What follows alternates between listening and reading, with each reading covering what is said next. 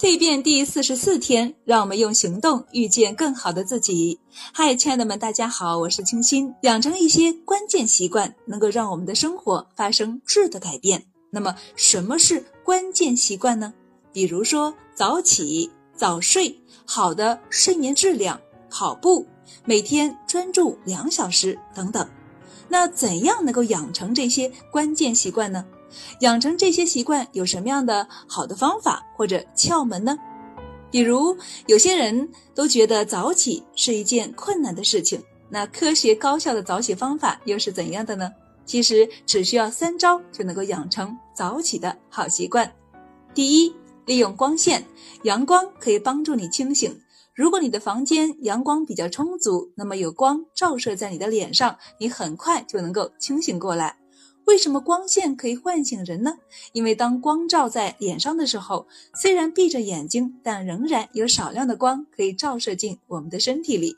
当视网膜接受到这些光线的时候呢，会转化成信号到你的大脑里面。这时，大脑的垂体就会抑制身体的褪黑素分泌，同时呢，促进血清素的分泌，让大脑变得清醒起来。第二，设置闹钟法。首先，必须要准备两个闹钟。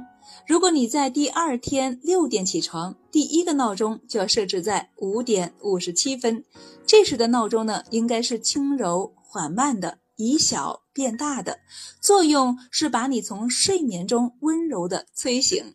尽量的把这个闹钟放在床头的位置。第二个闹钟呢，你应该直接设置到六点钟。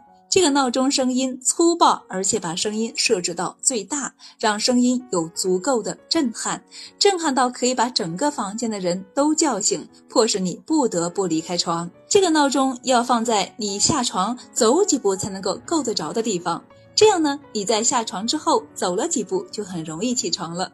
第三，利用睡眠周期。很多的睡眠 APP 或者是智能手环都可以设定成为使用睡眠周期来唤醒睡眠。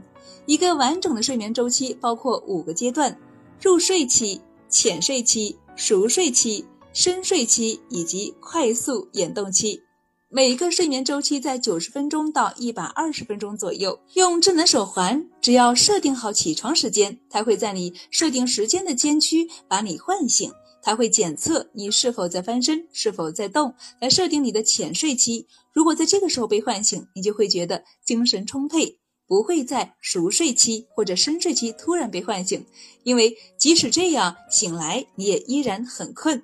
还有很多的关于习惯养成以及关键习惯养成的方法，在今晚的蜕变一百课程当中与大家来分享，欢迎大家一起来学习。